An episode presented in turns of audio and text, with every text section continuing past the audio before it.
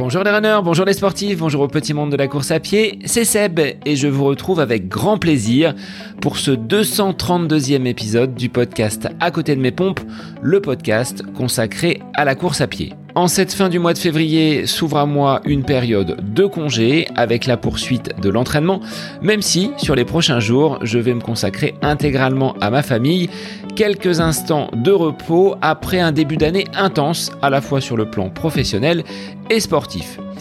J'effectuerai ma rentrée avec un dossard sur le semi-marathon de Cheverny. Alors ça c'est début avril, mais d'ici là, il y aura de nombreuses sorties, de nombreux épisodes également qui, je l'espère, vous inspireront comme les précédents. Alors j'attends vos messages comme celui de Garance et Raphaël qui nous dit Épisode super bien construit et très enrichissant. Même quand on est un novice, on comprend très vite de quoi il s'agit et la documentation est vraiment bien basée sur des articles scientifiques. Un grand merci Garance et Raphaël pour ce message et mon petit doigt me dit qu'il s'agissait sans doute d'une capsule L'œil de la diète avec Nouchka. Dans cet épisode, le 232e, je reçois une sportive ordinaire, mais qui, vous allez l'entendre, réalise des aventures qui sortent de l'ordinaire.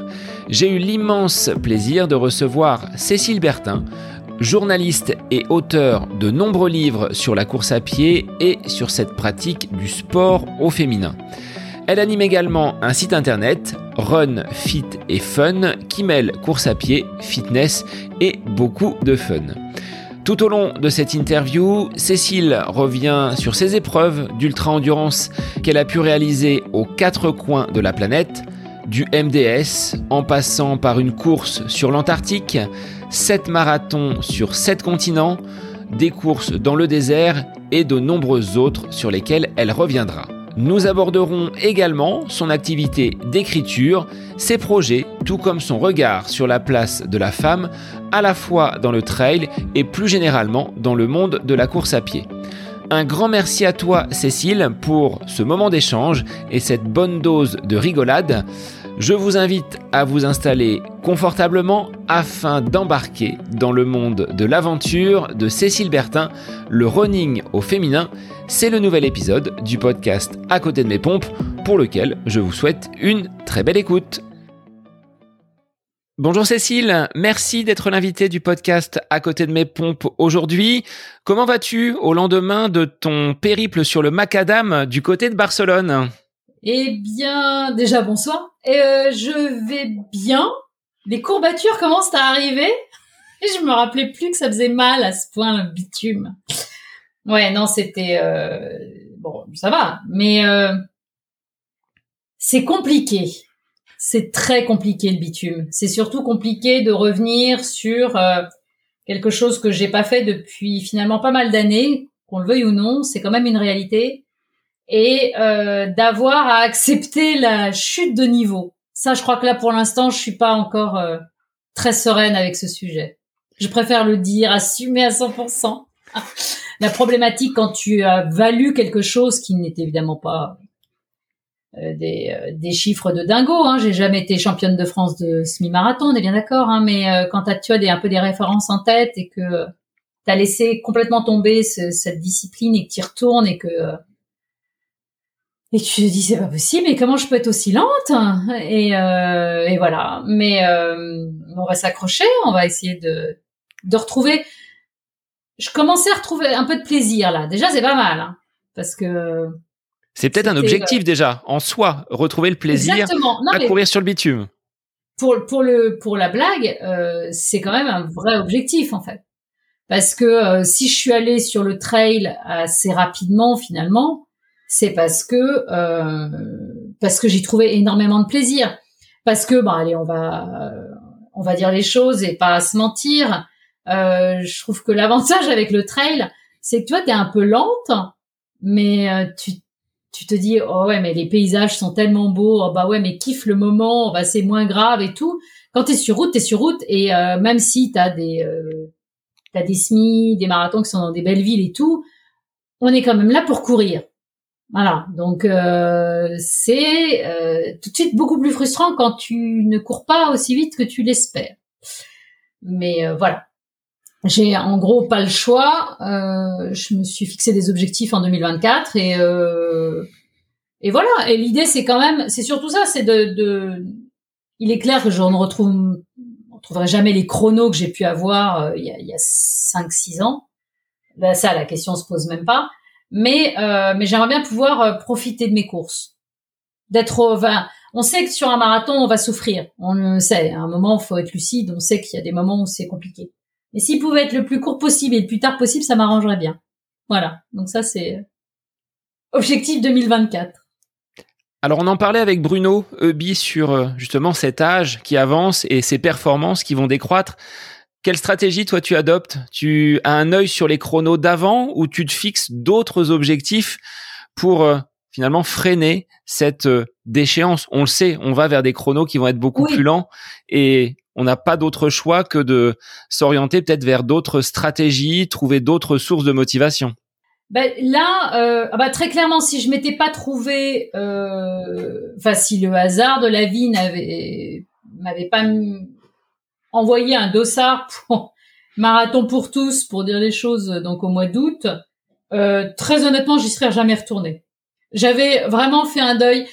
Je suis, ce que je disais précédemment, c'est vrai. C'est-à-dire que euh, je trouve que euh, sur trail, tu vois, quand t'es sur du très long, t'es pas cinq minutes. Enfin, c'est pas, tu vois, on plus sur des notions non plus. Euh, déjà, tu veux finir. Et, euh, et si tu te lances sur un 50, un 60 km, tu vas avoir un objectif de temps, on va dire. Mais euh, si tu mets 10 heures et enfin, tu mets 10 heures 5 ou 10 heures 10 alors que tu visais 10 heures, bon bah voilà, c'est pas grave. Enfin, tu le vivras pas de la même façon. Euh, marathon, c'est pas la même chose quand même. T'as un minimum, euh, bah déjà parce que t'as des barrières horaires, qu'on le veuille ou non, t'as un temps pour le faire, hein, et puis euh, faut quand même un peu te bouger. Donc, euh, ouais, c'est c'est pas c'est pas simple en fait, je trouve. Et là, pour l'instant, euh, j'ai pas encore tout à fait fait le deuil. Enfin, j'ai pas le choix parce que je le vois bien sur mes chronos, mais j'avoue que j'ai encore un peu de mal. C'est pas réglé dans ma tête. ça va, ça va finir par l'être. Hein. Mais je crois que très, j'en suis là aujourd'hui. C'était ma réflexion parce que comme hier, j'ai vraiment le temps d'y penser sur ma course, vu le temps que j'y mettais.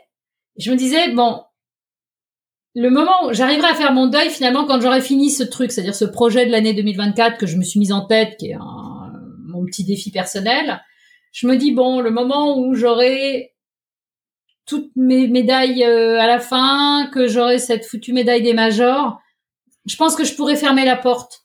En fait, refermer cette porte et de se dire bon bah voilà, ça tu l'as fait. Maintenant, euh, envisage la, la, fin de ta vie professionnelle, euh, ta vie sportive, pardon, pas professionnelle, ta vie sportive différemment. J'avais déjà commencé hein, de toute façon parce que j'ai aussi envie de faire d'autres trucs. J'ai pas envie de faire que de la course à pied. Et euh, et puis bon, finalement, ce sera pas en 2024, mais j'ai déjà en tête d'autres trucs pour rebondir derrière. Donc euh, c'est c'est pas simple. Hein, genre, je me dis, mais euh, est-ce qu'il vaut mieux pas carrément changer de sport? Quand tu vois ça va vraiment plus pour repartir de zéro avec un nouvel élan, c'est ce que tu veux dire? Ouais, presque, ouais. J'en suis là, de me dire bah c'est un peu frustrant. Donc, au lieu de savoir ce sentiment de frustration, est-ce que euh, tu te lances pas à la découverte de quelque chose d'autre et euh, et de retrouver cette espèce d'un peu d'excitation, de la, des découvertes, de d'aller chercher tes nouvelles barrières, ressortir des ta zone de confort. Là, le, le problème, c'est que euh, c'est terrible ce que je vais dire, hein, mais c'est vrai. J'ai vraiment toutes les courses que je rêvais de faire, je les ai faites. Enfin, même au-delà de ce que j'aurais pu imaginer faire. Donc, euh, je suis pas, c'est ça. J'ai au moins pas ce truc-là d'être en manque total. Il y avait cette espèce, il y avait cette histoire de major sur les marathons qui était dans un petit coin de ma tête. Euh, mais c'est tout en fait finalement. Le reste, les trails que je rêvais de faire, je les ai faits. Euh, je pense qu'une des meilleures choses à faire dans ces moments-là, c'est de, se projeter vers de nouveaux projets, en fait, aussi. Et peut-être euh, changer de sport ou euh, changer d'activité. J'ai très envie d'aller faire de la rando itinérante, euh, par exemple, enfin des choses comme ça que j'ai pas encore faites. Euh, j'ai, je trouve que les, les, courses que j'ai pu faire dans le désert ou des choses comme ça en autonomie, type marathon des sables et tout, ça avait un peu aussi ce but-là de me préparer un jour à faire ce genre de choses. j'ai fait un peu de rando itinérante en montagne, mais toujours avec un guide, dans des enfin sur un chemin. Ça, j'aimerais bien aller faire ça un peu plus un peu plus souvent. Donc, et de façon peut-être euh, off, sans pour autant ah avoir euh, quelque chose d'organisé, si ce n'est ta propre organisation. Exactement. Oui, oui. Ah non, non, tout à fait. Ce serait du off, mais euh, aller découvrir, voilà, des chemins de randonnée et tout en mode tranquille. voir la question aussi. Je me, enfin, je me suis aussi pas mal posé la question. Il y a des pourquoi pas aller sur des chemins justement d'ultra trail mais euh, connus mais les faire à la mode cool sans le stress du dossard euh, qu'est-ce qui t'empêche de prendre la trace du tort des géants et d'y aller et de dormir dans les refuges et de systématiquement faire ça de jour?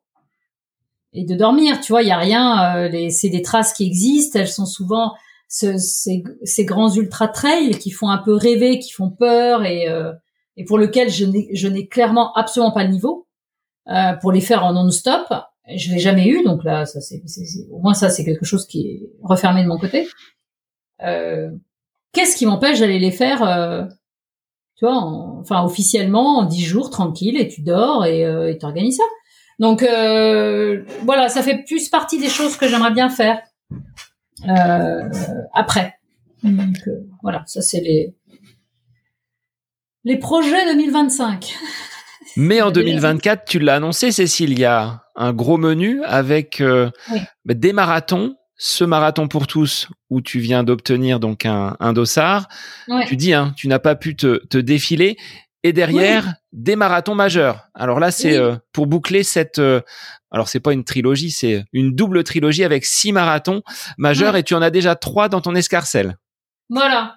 Euh, j'ai alors j'ai quand même enfin il se trouve que j'ai couru plus d'une quarantaine de marathons dans ma vie et euh, et je l'ai fait à une époque où il n'y avait pas la médaille des majors la fameuse grosse médaille.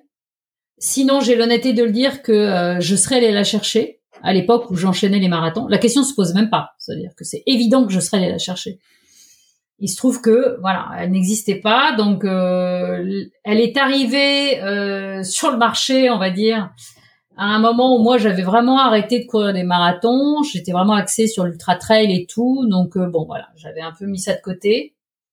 et là, bon, je me suis dit que c'était un signe cette histoire de retour de marathon dans ma vie de coureuse et que il fallait que je le prenne comme ça et que j'aille au bout, sachant que il me reste, alors j'ai la chance d'avoir validé euh, des marathons quand même euh, très compliqués à avoir, euh, à savoir Boston, donc où là il fallait un temps, enfin il faut un temps qualif que je serais infoutu d'aller chercher aujourd'hui. Donc je suis bien contente de l'avoir fait au moment où j'en avais les, capacités physiques.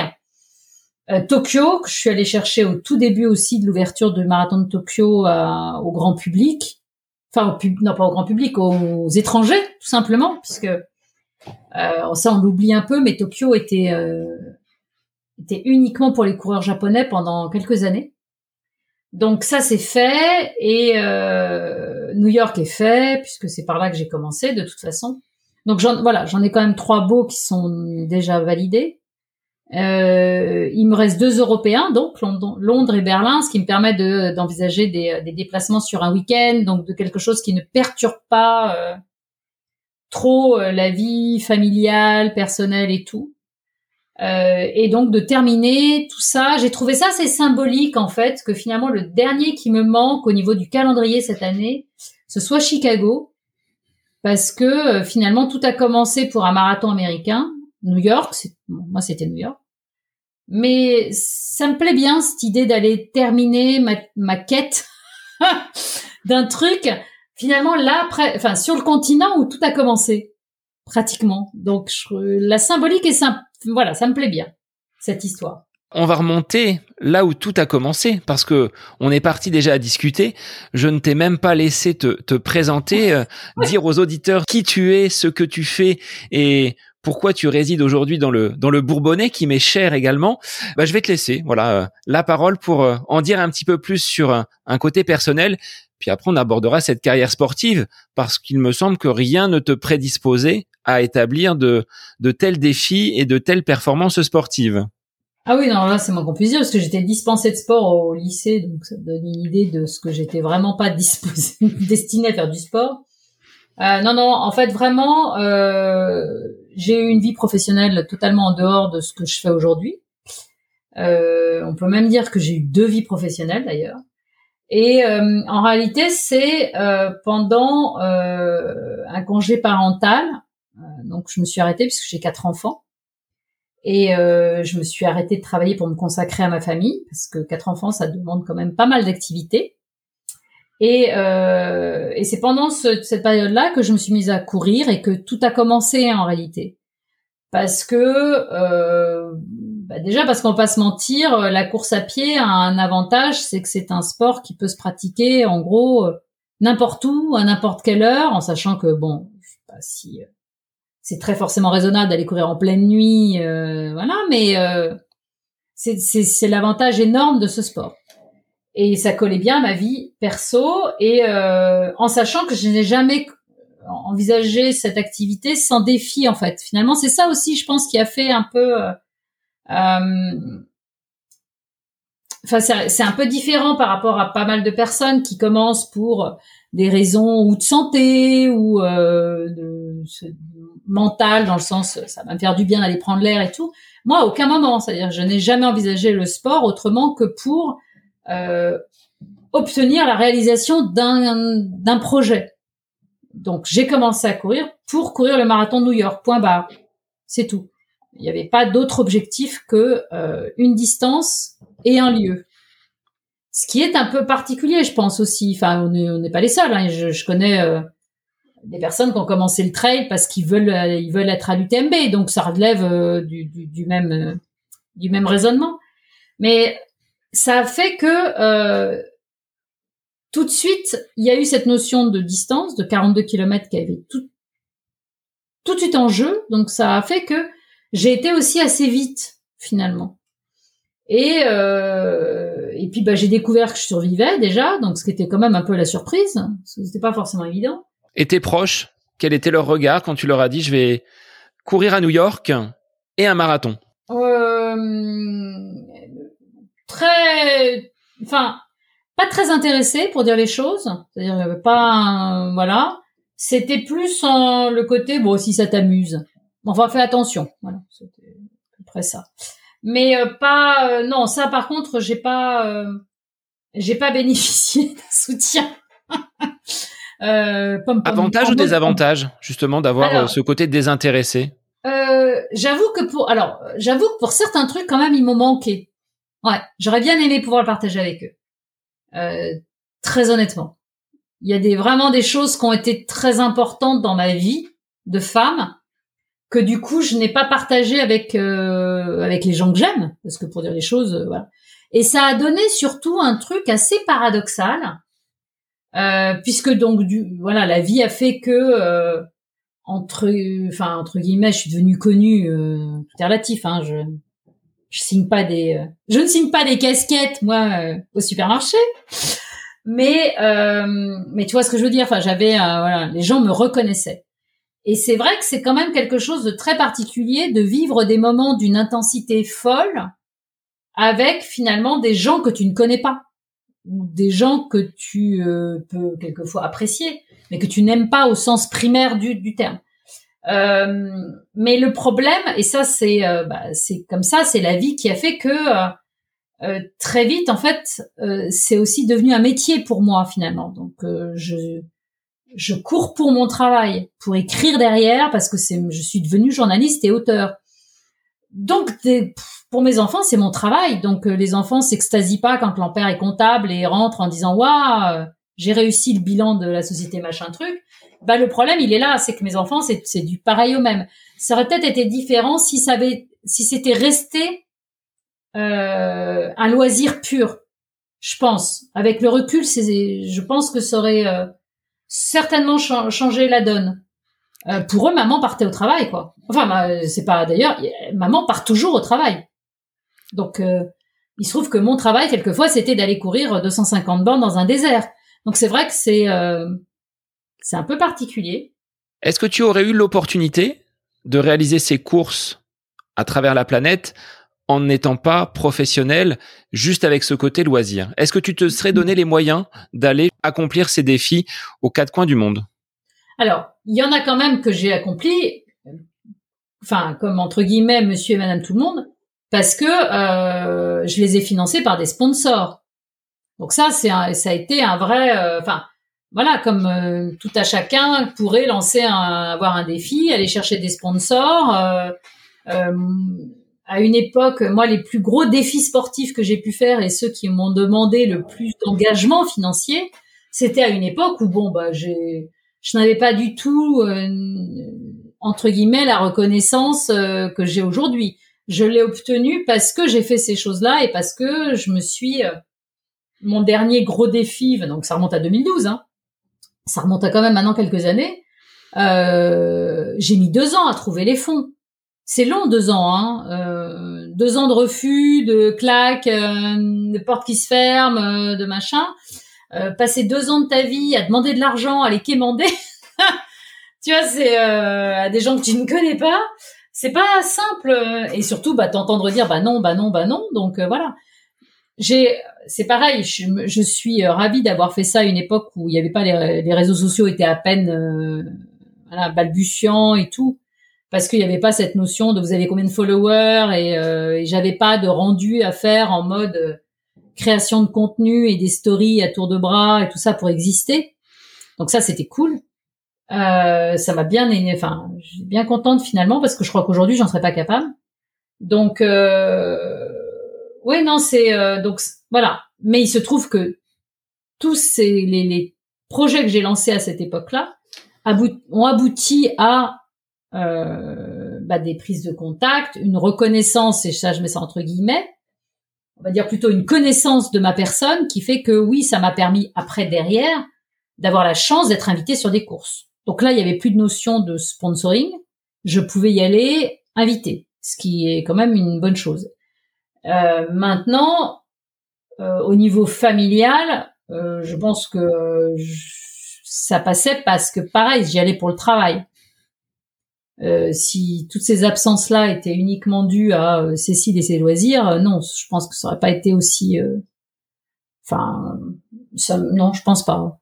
Il y aurait un moment, ça aurait posé un problème, oui, très très clairement. Donc, ouais, j'ai j'ai bien, bien fait d'en faire un travail. Mais je comprends et je sais, euh, enfin, je, à quel point ça peut être compliqué de planifier ce genre de projet dans, dans une vie familiale classique, une vie professionnelle classique et tout. Quoi, la mienne, elle sort complètement de l'ordinaire. Donc euh, cette vie, je suis en télétravail déjà euh, depuis 18 ans, enfin quasiment. On va dire que ça fait 15 ans, on va dire que je travaille vraiment euh, donc, euh, je peux organiser ma journée comme je le souhaite. Euh. moi, j'ai des, j'ai des dates de rendu, tu vois. Enfin, on me demande de rendre un article à telle heure, euh, tel jour. Si je l'écris la nuit d'avant, à une heure du matin, on s'en fout. Du moment qu'il est livré dans la boîte mail, c'est tout ce qui compte. Ce qui, et puis surtout, je peux l'avoir envoyé de n'importe quel pays, d'où je veux. Donc, tant qu'il est arrivé ça, c'est vrai que c'est une chance euh, inouïe, quoi. Ce qu'on disait par rapport à ta passion pour l'histoire, si tu étais enseignante aujourd'hui, comme je peux l'être, on a ces, ces accroches communes pour pour cette matière, bah, tu pourrais pas partir en dehors des vacances scolaires. Donc là, tu serais bah, bloqué hein, pour des courses euh, à, à travers la planète. Exactement. Donc euh, ah oui non ça ça par contre j'en ai parfaitement conscience. Hein. C'est une chance inouïe oui après ce marathon, qui était, on va dire, un coup d'essai, il y avait eu peut-être euh, un raid et puis une course du côté de Paris, je crois, au préalable. ça. Il y avait le raid Amazon qui a enclenché tout ça, puisque ça a un peu révélé que euh, j'étais, euh, enfin ça, pareil. Moi, c'est souvent des hasards. C'est ça qui est assez dingue, c'est-à-dire que je suis, je suis pas l'initiative de beaucoup de, enfin de, de, de, beaucoup de choses finalement dans ma vie sportive. Euh, il y a, à part le, vraiment au début, euh, le marathon de New York, finalement là a été une initiative, il y a pas mal de choses. Oui, j'ai fait un peu de, bah, j'avais fait des courses sur route pour préparer le raid Amazon. Et puis bah tout s'est arrêté pour pour mon quatrième enfant et c'est la reprise après où là ça a été pour moi au début. Mais mais derrière ouais il y a eu des hasards, il y a eu enfin hasard ou coïncidence ou destin, on, on, fera le truc dans tous les sens. Hein. Mais euh, mais j'ai quand même souvent suivi le fil de l'autre. les trucs m'arrivent et euh, je dis waouh, bah allons-y, euh, voyons. Donc euh, ça pour le coup, euh, j'ai j'ai eu, enfin c'est de la chance, même si comme on dit on la provoque un peu. Mais après oui, il y a des choses où où je suis allée les chercher. Enfin, là, c'est à mon initiative vraiment, et euh, mais jamais j'aurais imaginé. En fait, je sais pas ce qui me prenait, quoi, d'avoir. Tu vois, ne serait-ce que mon premier projet sportif, qui était donc cette marathon, cette continent en 80 jours. Mais avec le recul, je me dis, mais à quel moment tu t'es, tu, tu... d'abord, tu t'es senti euh, légitime pour ce genre de truc, de te dire, mais attends, euh, si si, ça va le faire. il faut quand même se remettre dans, dans le truc, quoi. À l'époque je savais même pas que l'ultra existait, donc je risquais pas de me dire ce que je, ce qu'aujourd'hui je me dirais. Non mais attends, euh, 7 marathons en 80 jours, il y a des mecs qui font 170 km en 24 heures, donc euh, c'est la gnognotte à côté. Enfin, ton, ton projet n'est au niveau euh, physique, on va dire, et, et, anecdotique par rapport à plein de personnes. Bah, tu as eu, t'as reçu Marie, donc qui court un marathon par jour pendant je sais pas combien de mois. Donc, tu vois, tu voilà. Euh, moi, c'était le défi physique. Il est, je, je suis tout à fait consciente qu'il est quand même, euh, voilà, pas très, très, important. Mais enfin, ça n'empêche que je venais de rien. J'étais, euh, je sais pas. Comment tu l'expliques d'ailleurs ça? Parce que tu disais j'étais dispensé de sport, courir 400 mètres c'était compliqué, et là on part sur des choses qui sont quand même qui sortent de l'ordinaire. Ce qu'on s'est dit en off, ça sort de l'ordinaire, et tu trouves les ressources à la fois physiques et aussi mentales pour aller accomplir euh, ce type d'épreuve. Mais je sais pas, euh, faudrait vraiment que j'essaye. Enfin, je sais, je suis vraiment comme ça. En fait, le problème c'est, on en revient à l'histoire c'est-à-dire que j'adore raconter des histoires. Et donc, en fait, mes projets sportifs, quand on les regarde bien, c'est que c'est des histoires, en fait. Je cherche un pitch, je cherche un storytelling, faut que ça parle aux gens, faut que tout de suite ça leur parle. Et, euh, et c'est venu de là, les sept continents, enfin bon, donc il y en a évidemment pas sept, mais c'est l'Antarctique qui fait le septième. Le, euh, les 80 jours, y a, ça parle tout de suite à l'imaginaire. Sachant que tu viens de Nantes, donc Jules Verne, on met tout ça dans la boucle. Oh oui, c'est pour ça, c'était un hommage entre guillemets euh, à Jules Verne. Et euh, puisque bon, ce qui s'y retrouve, ce qui s'est trouvé d'assez incroyable, c'est que je soupçonnais pas à quel point donc Jules Verne était connu dans le monde entier. Ça, j'avoue que ça a été la grosse surprise de, ce, cette balade. Mais euh, mais voilà, il y a eu euh, l'envie d'écrire une histoire en fait autour d'un défi sportif mais il y avait ça. Et d'ailleurs, j'ai euh, choisi, j'ai essayé de choisir des marathons, puisqu'il fallait donc que ce soit des vrais, des marathons, enfin des vrais marathons. Ça ne pouvait être que des marathons officiels, puisque sinon c'était pas validé pour le, le, le, défi, enfin le, le, Seven Continents Club, ce qui donc me limitait quand même un peu aussi. Euh, on va pas se mentir, hein, parce que au niveau de l'agenda, il fallait les caler. Bah, fallait les caler, fallait les trouver et tout mais j'ai essayé de trouver des marathons qui à chaque fois étaient un peu différents pour qu'il y ait là aussi de nouveau une histoire à raconter. Donc c'est toujours quand même ce, ce, ce, fil rouge, si tu veux, de euh, euh, de l'écriture en réalité. Et ça, c'est vraiment quelque chose euh, qui a tout de suite été, la course à pied a tout de suite été liée à l'écriture avec moi, tout de suite. Donc euh, je sais pas pourquoi, mais euh, j'ai ressenti le besoin d'écrire ce que je faisais. C'est mon premier marathon, je l'ai raconté. Enfin, ça me, je sais pas, je me suis même pas posé la question. C'est ça qui est assez marrant. Alors j'étais pas du tout. Euh... J'écrivais pour le travail avant un peu, mais euh, dans ma vie professionnelle d'avant, enfin pas non plus euh, des, des, des, kilomètres. Et euh, je suis pas une nana qui genre euh, tenait son journal intime et qui tous les soirs écrit. Apparemment, c'est redevenu à la mode. Ça m'a amusé. Je dis tiens. je fasse ça. À tel point que ouais, même iPhone a sorti une application, ton journal du jour, tu vois. Donc c'est vraiment revenu à la mode. Et ça, c'est quelque chose que par exemple je n'ai jamais fait. J'ai jamais écrit non plus. Je suis pas une personne qui a trois romans euh, non pas aboutis, planqués dans un tiroir de ta table de nuit, pas du tout. Mais la course à pied a, ouvert ce truc-là. Et quand je cours, j'écris dans ma tête. On me demande souvent qu'est-ce que, à quoi tu penses. Je pense à pas grand-chose souvent. Mais quand je pense, je pense à ce que je vais écrire. Je suis en train d'écrire en fait, euh, je en même temps que je cours. Donc quand tu rentres, tu as euh, l'occasion de coucher sur papier tout ce que ah tu as écrit pendant ton ta séance. Ouais, voilà. Donc euh, les euh, mon récit de course était est déjà préécrit dans ma tête. Et donc généralement enfin très vite je me mets sur un clavier et on va dire je pisse la copie donc euh, si euh, si c'est une course, quand c'était mes les courses en étape dans le désert et tout, évidemment je trimballais pas mon ordinateur euh, pendant la course, mais euh, mais j'avais euh, j'avais toujours un carnet, un crayon. Donc tous les soirs au camp, je notais très vite pour être sûr de pas oublier. je faisais des notes en vrac qui me servaient après de brouillon mais j'attaquais très très vite la rédaction. Euh, Aujourd'hui, euh, dans beaucoup de courses, par exemple, euh, on a le matériel dans le matériel obligatoire sur les traits, on a le téléphone obligatoire. Euh, donc maintenant, j'écris plus, je dicte. donc ça peut m'arriver si vous me voyez avec mon téléphone, machin. Je ne suis pas en train de faire une story ou machin. Il n'est pas exclu que je sois en train de dicter mon une partie, un paragraphe de mon article pendant la course, pour être vraiment sûr de c'est des petites accroches, des formules, des machins, de pas les oublier, quoi. Donc, euh, ouais, c'est assez. Je vais passer pour une folle en fait en disant ça, mais euh... mais voilà, ouais, ouais, c'est. Euh... Pour moi, course à pied et écriture sont liés. Et donc après ce défi des sept marathons, alors pas en sept jours, hein, tu l'as dit, parce que ah, là, non, non, non, ça pourrait pas être officiel sur les, les sept continents tu t'es attaqué à un autre morceau avec euh, les déserts. Quatre déserts, c'était le, le Grand Slam. Oui, voilà. Qui est euh, de nouveau un défi vachement connu dans les pays anglo-saxons, mais beaucoup pas du tout connu en France. Euh, enfin, vraiment pas à l'époque d'ailleurs. Il est venu par hasard également? Ah, bah par une discussion.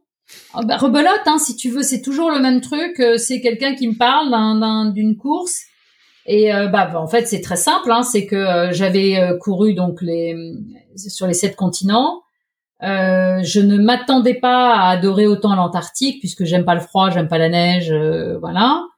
et là, il s'est passé quelque chose de totalement unique là-bas que je ne soupçonnais pas. Et, et, voilà, et en en discutant avec un ami, je, je ne rêve que d'une chose, c'est d'y retourner. Enfin, j'ai vraiment, c'était trop court, ces 42 km. En fait, voilà, je suis revenue en disant ces 42 km étaient trop courts. Et euh, là, il me dit, mais tu sais qu'il existe un 250, en fait, dont j'avais absolument jamais entendu parler. Au moment où j'en ai parlé, d'un autre côté, j'avais pas commencé à chercher non plus parce que je pensais même pas que ça existait. Euh, et euh, et bah, bah, je suis évidemment allée voir à quoi ça ressemblait. Comme c'est c'est un un truc où il faut avoir validé d'autres courses avant pour avoir le droit entre guillemets d'aller en Antarctique parce qu'il limite évidemment, euh, tu peux pas envoyer euh, 2000 personnes. Enfin, il y a, y a, quand même des règles très très strictes. Et voilà. Et c'est venu de là parce que j'ai découvert qu'il fallait que je valide d'autres courses, un peu comme les majors. Euh, tu dois valider tes majors pour arriver. Et bah, c'est la même chose. Et, euh, et le problème, bah, ça, ça représentait une somme d'argent assez conséquente. Et c'est toujours la même histoire. C'est bah, pour réussir à obtenir, à décrocher euh, tes sponsors, faut raconter une histoire. Et cette histoire, ça a été euh, d'être la première française à le faire, euh, sachant pour la petite histoire qu'il n'y avait pas eu de français, donc j'étais vraiment euh, la première, en, voilà, de France plutôt à le faire. et alors, ce qui a été, ce qui est encore plus drôle, et ça je le savais pas à l'époque, c'est que il se trouve que cette année-là, j'ai rajouté euh, le marathon des sables. Il y avait une raison, hein, c'était pas. Euh, il y avait une raison, on va dire, pratique derrière tout ça.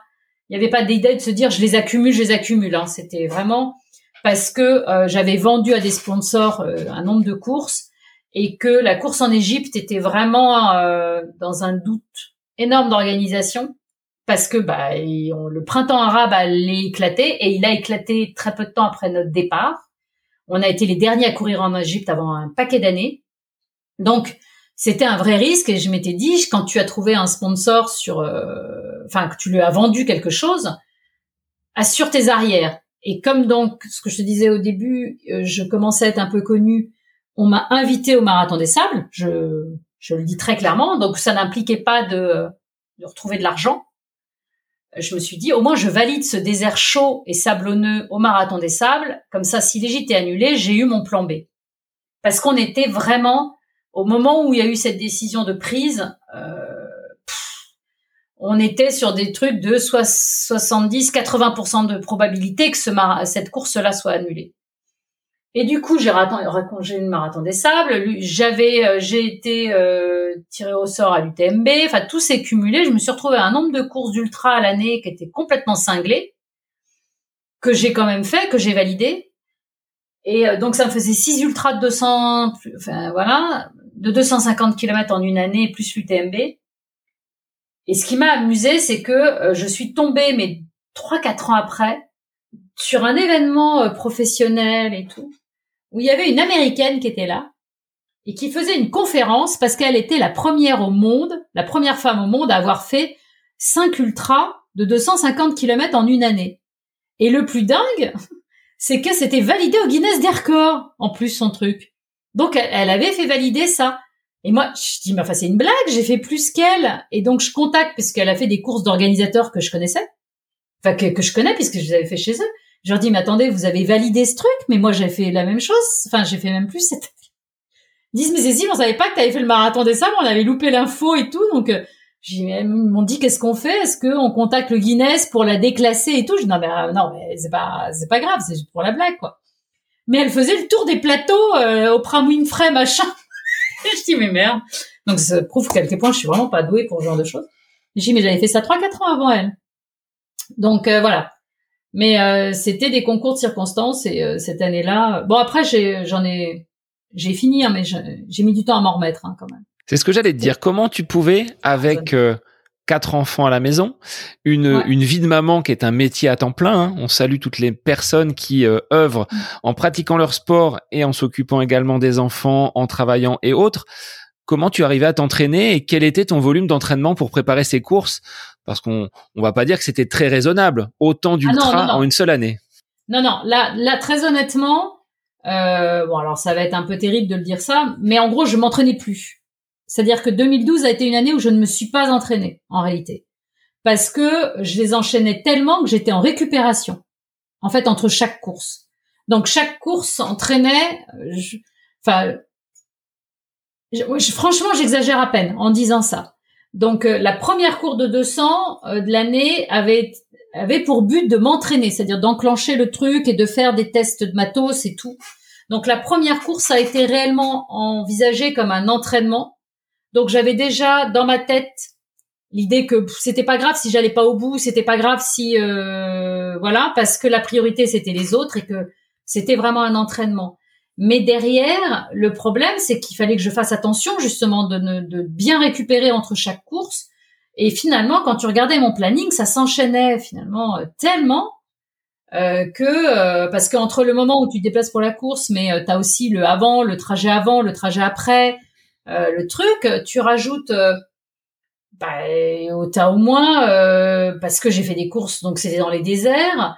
Je me suis jamais, alors je me suis pas blessée sur ces courses-là. J'ai jamais eu de, de problème, genre de tendinite ou de je sais pas quoi, d'entorse ou truc. De, de, j'ai pas cassé la machine, mais ne serait-ce que, mais j'avais des ampoules, par exemple, parce que bon bah là c'était, enfin c'est un peu plus difficile de, de, de, de passer à côté des ampoules euh, avec des ampoules quelquefois un peu vraiment un peu profondes. Donc déjà le temps que ça cicatrise, enfin tu vois, tes pieds cicatrisent et machin, j'étais quasiment en train de repartir quoi. Donc tu te faisais 15 jours de reprise, trois sorties par semaine, une heure, euh, et puis voilà, et t'avais pas le temps de faire autre chose quoi. Donc finalement, euh, non, c'est une année où j'ai fait très peu euh, d'entraînement au sens où on pourrait l'entendre. ce serait juste matériellement pas possible, quoi. Et je pense vraiment avec le recul, c'est que c'est certainement ça qui m'a sauvé d'ailleurs, qui m'a permis, si tu veux, de tenir le choc. Le fait que euh, sans par la force des choses, euh, j'ai pas rajouté en plus les entraînements sur déjà ce qu'il fallait que j'encaisse euh, de récupération, tu vois, ne serait-ce que physiologiquement, tu perds 4 à 5 kilos par course, enfin tu sais c'est c'est quand même pas rien quoi. C'est pas anodin comme effort quoi. Est-ce que tu étais vigilante à ton matériel, à l'alimentation, à ce que tu emmenais justement sur ces courses pour euh, bah, te permettre d'aller jusqu'au bout et de ne pas abandonner, avec peut-être cette pression également des sponsors, des personnes qui t'accompagnaient, parce que fallait euh, aussi asseoir ton, ton image, dire vous m'avez euh, confié, on va dire, ce, ce, petit pécule pour que je puisse faire la course, à moi maintenant d'aller jusqu'au bout. Ah mais ça, c'est très clair que ça te file une pression de dingo. donc en réalité, tout ce que je pouvais maîtriser, tout ce qui relevait, je faisais tout pour le maîtriser. Voilà. Donc euh, oui, non, j'ai vraiment, je maîtrisais bien ça. alors à la fin de l'année, je peux te dire que la préparation du sac, euh, c'était, ah, c'était carré. Hein. J'avais presque plus besoin de sortir la balance. Je savais très exactement. Euh, je savais ce qui passait. Euh, les, j'ai en puisque c'était, on était à chaque fois en autonomie alimentaire et tout. J'ai vraiment, avec le recul, je crois pas avoir eu de soucis.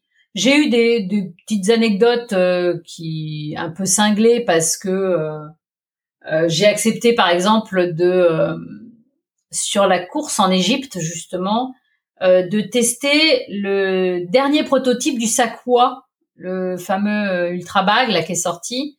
c'était l'année où où il, alors c'est l'année qui précédait sa sortie il avait, euh, le prototype avait été testé quand même à, je crois que c'était une cinquantaine de personnes sur le marathon des sables, donc d'avril 2012.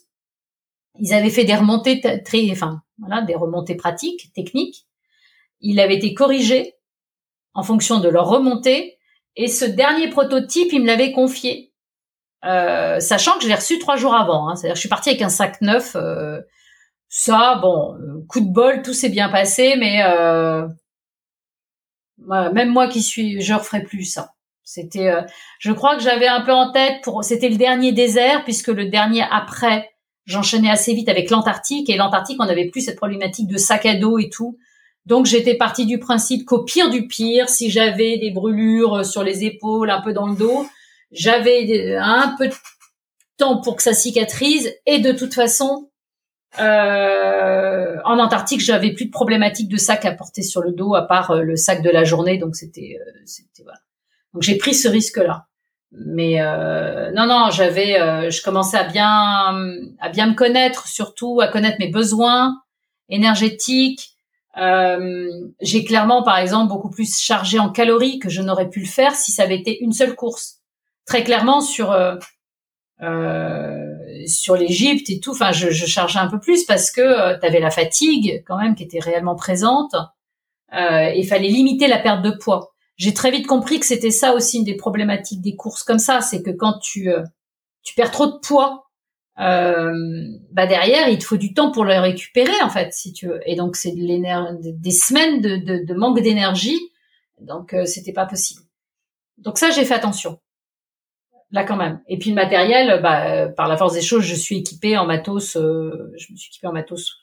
Voilà, le duvet le plus léger, rapport qualité-poids, euh, machin, le plus intéressant. La gamelle en titane, elle est plus légère. Enfin, oui, genre de truc quoi. Ah non, on fait. À un moment, faut pas non plus faire tout et n'importe quoi. Donc alimentation, sommeil, ça c'est les facteurs qui permettent de, de, durer? C'est ce qui t'ont permis ah d'aller jusqu'au bout? Très clairement. Ouais. Je préfère, enfin vraiment, hein, j'ai toujours dit euh, que je préférais arriver, euh, surtout sur des courses comme ça en étape, euh, parfaitement reposé.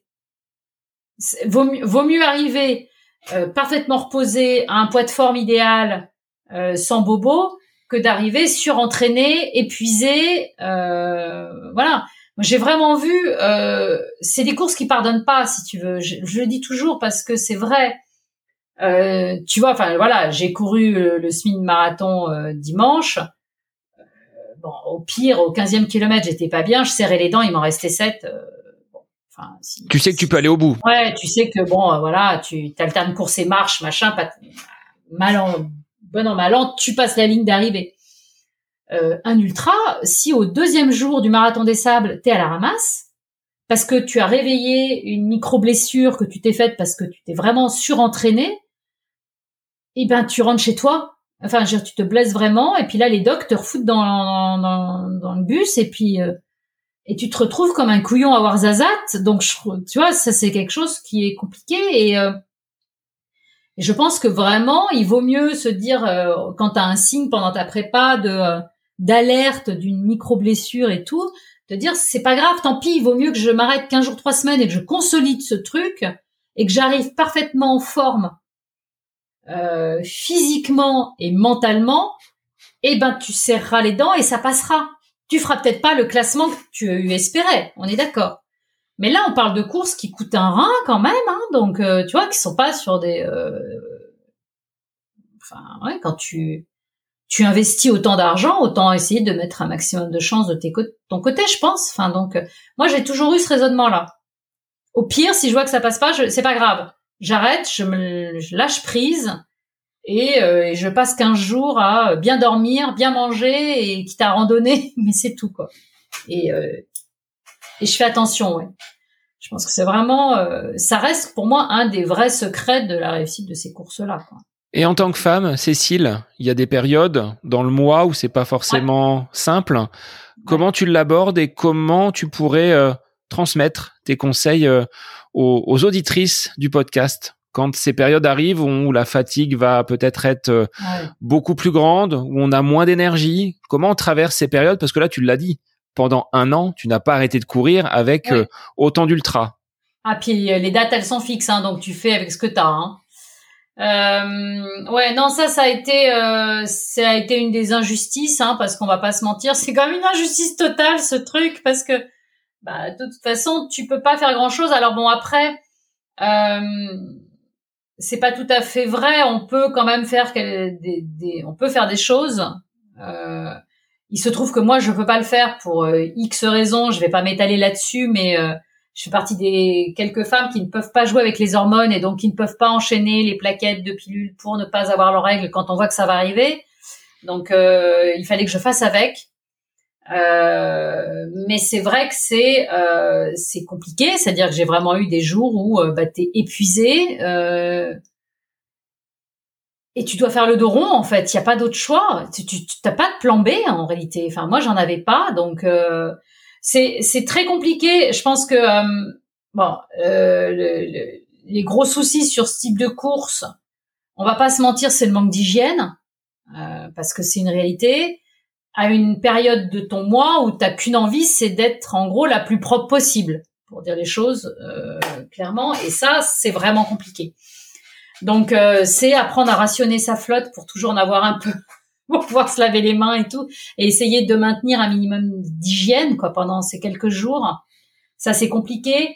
Euh, par contre, ça c'est quelque chose que j'ai toujours fait. Je n'ai aucun tabou avec ce sujet. C'est-à-dire que j'assume à 100%. Euh, je parle, je parlais tout autant de mes règles que je parle aujourd'hui de mon de mon statut de préménopausée, de euh, mes problèmes de sueur nocturne et machin. Ça, j'ai vraiment aucun tabou et je pense que la grosse gros problème des femmes, c'est cette espèce de, euh, de, de, tabou qu'elles s'auto-imposent en fait, parce que franchement, bah les hommes sont au courant qu'on a nos règles. Hein, ce que je dis, il y en a beaucoup, il y a quand même beaucoup d'hommes qui sont mariés, hein, donc qui savent, hein, enfin mariés, qui vivent avec une femme, donc ils sont au courant, ils savent ce que ça peut impliquer. Et je ne vois pas ce qu'il y a de honteux à aller voir le doc du camp et le prévenir que tu as tes règles et que tu vas avoir besoin de euh, peut-être d'un doliprane pour faire passer, de euh, de suppléments, de euh, serviettes, de machin. En fait, tu découvres que très souvent ils en ont en stock et donc faut pas hésiter à aller leur demander. Ça a été aussi un des souvent un de mes combats, c'est-à-dire d'aller d'aller en discuter avec les puisque c'est souvent au niveau le, le, staff médical qui va gérer. mais d'aller les voir au début de la course en disant bon bah voilà je vais avoir mes règles cette semaine euh, ou je les ai déjà et tout est-ce que je peux euh, vous confier euh, tout mon stock parce que c'est pas à moi de le je vais pas le trimballer c'est une inégalité hommes et femmes voilà c'est des choses comme ça de les prévenir aussi parce que comme j'ai une endométriose enfin j'ai souffert d'endométriose donc j'avais des hémorragies très violentes et bah, si je faisais un malaise qu'il soit déjà au courant c'est-à-dire que ce soit dans mon dossier pour que le doc puisse intervenir en sachant où il fallait les chercher et ça, c'est des sujets. Je vois pas pourquoi on n'en parlerait pas. On parle à des médecins. Enfin, euh, ils sont au courant, quoi. Donc, euh, et surtout, ils maîtrisent, donc ils peuvent t'aider. Et euh, ça, c'est indispensable. après, bah voilà, tu t'adaptes ton entraînement. je suis pas celle qui disent qu'il faut absolument que ce soit une coach femme. Il y a qu'elle qui sera. Je pense que non. Un coach homme peut très bien adapter son entraînement. Il faut juste qu'on lui en parle. Et après, il fera avec. Si évidemment tu tombes sur un coach homme qui ne veut pas, pas entendre et qui ne t'écoute pas, bon là c'est problématique, mais euh, t'en changes, voilà, c'est tout. Mais logiquement, euh, ils sont, je sais qu'ils sont pas apparemment, euh, ils ont pas l'air d'être assez formés au niveau de formation de base, mais ils le sont quand même de plus en plus. Et c'est un sujet qui doit devenir, euh, enfin, on, ça ne devrait plus être un sujet en réalité. Ça devrait être quelque chose de normal, ça devrait être quelque chose de, on en parle. Mais, euh, mais voilà, mais ça restera une injustice totale qui fait que bah, tu peux être au départ d'un UTMB euh, dans des jours d'hémorragie catastrophiques et, euh, et ça m'est arrivé de m'allonger sur un banc dans la montagne parce qu'il y avait tout d'un coup un petit banc. Tu sais, quelquefois, tu as des trucs improbables de ces bancs que tu te dis, mais qui est allé monter un banc là? Et ben voilà, et bah, ça m'est arrivé de m'allonger sur un banc et de dire je vais mourir là, laissez-moi tranquille, et de sentir que vraiment je partais parce que j'avais une hémorragie violente à ce moment-là et que bah et ben fallait que j'attende que ça passe et que je reprenne des forces et que je mange et que je prenne du sucre. Donc c'est 20, 30, 40 minutes de temps sur une course qui est chronométrée avec les barrières horaires aux fesses et c'est une injustice totale, mais c'est comme ça. Tu fais avec mais c'est pénible. Alors, de ton expérience, Cécile, justement, tu as le regard d'une femme, journaliste, ultra traileuse et qui pratique la course à pied même sur route. Comment tu as vu évoluer cette place de la femme dans les pelotons, dans ces compétitions et peut-être d'un point de vue des organisateurs? Est-ce que ça change? Est-ce que tu as envie de basculer dans quelque chose qui aille un petit peu plus loin que ces simples constats? Aujourd'hui, est-ce que tu as envie d'aller plus loin? Ah bah ça, bon, il faut quand même euh, être très honnête. Dieu merci, ça a évolué. Mais ce qui est fou, c'est de se dire, je parle de choses d'il n'y a pas aussi longtemps que ça, et euh, et on était quand même pas beaucoup. On était là, il y avait des femmes, hein, il y a des femmes quand même depuis un bout de temps. Euh, faut pas, faut arrêter de dire que euh, les, femmes sont arrivées dans la course à pied il y a dix ans. Hein. Entendre certains même certaines journalistes ou d'ailleurs, c'est un truc qui m'exaspère parce que d'abord c'est nier, euh, enfin toutes les femmes qui étaient là avant nous, donc je trouve ça absolument lamentable. Je veux absolument pas invisibiliser toutes les femmes qui ont fait que aujourd'hui, euh, voilà, on est de plus en plus nombreuses. Ce qui est sûr, c'est que euh, il y a quand j'ai commencé à courir et donc j'ai commencé à courir un peu partout dans le monde, j'ai vite compris qu'il y avait un problème en France. Parce qu'on va pas se mentir, c'est la France c'est en France qu'il y avait vraiment un problème. Euh, parce que j'allais à l'étranger et euh, et euh, sur les marathons déjà à l'époque, il y a 15 ans, on était 40% de femmes. c'est énorme. En fait, vraiment, ça donne des sensations. Je crois que les gens ne, réalisent pas. J'ai, ça m'avait amusé parce que j'avais, j'ai fait un, un marathon aux États-Unis avec un copain français. On était 40% de femmes sur la ligne de départ et il m'a, il m'a dit, c'est dingue, j'ai l'impression d'être sur une course féminine.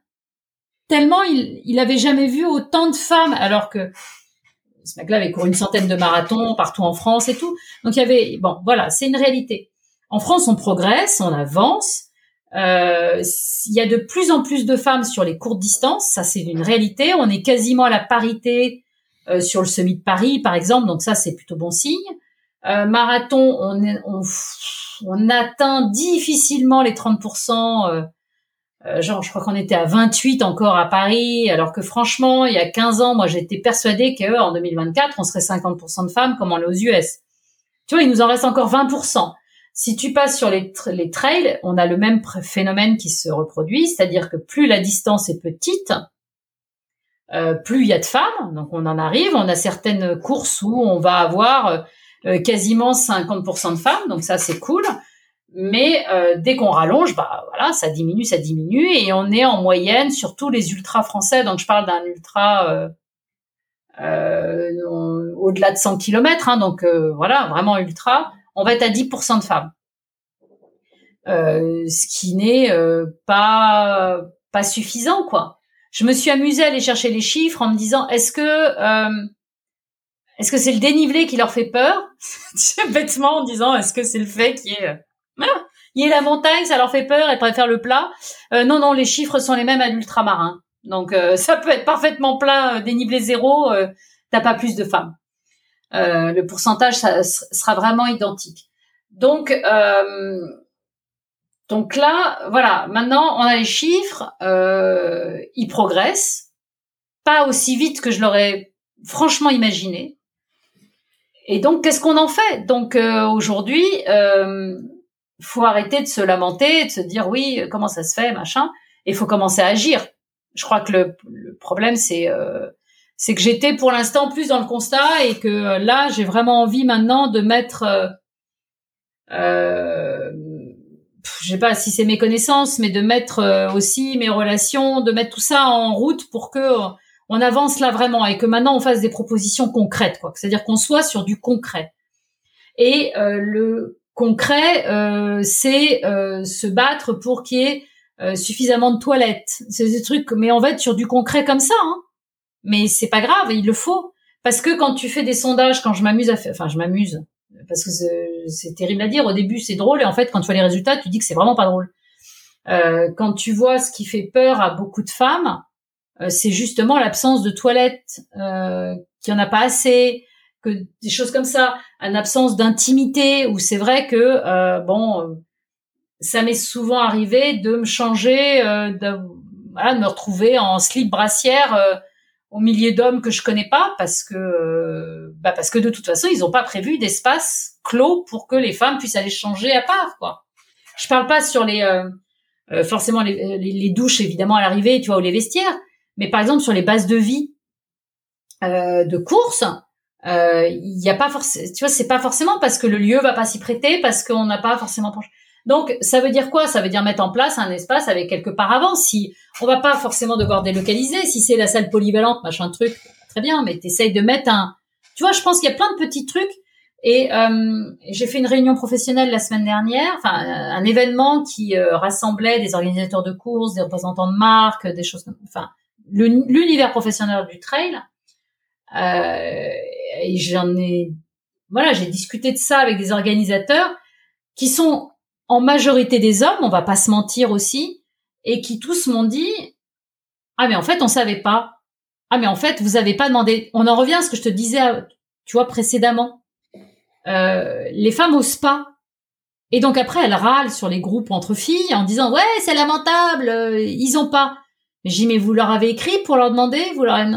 non. Euh, si tu commences pas par demander gentiment, comment tu Non mais tu vois, il n'y a pas forcément c'est pas de la mauvaise volonté, c'est quelquefois juste un manque de connaissances.